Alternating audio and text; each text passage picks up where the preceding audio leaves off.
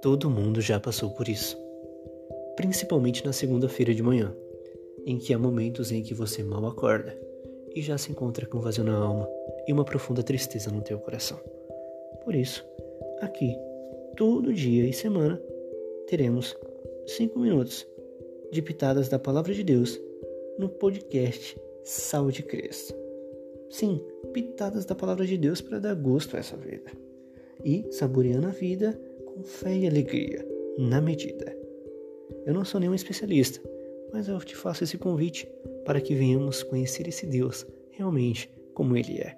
E esse relacionamento trará uma paz que excede todo entendimento em nosso ser. Se inscreva, curta e compartilhe. Deus te abençoe.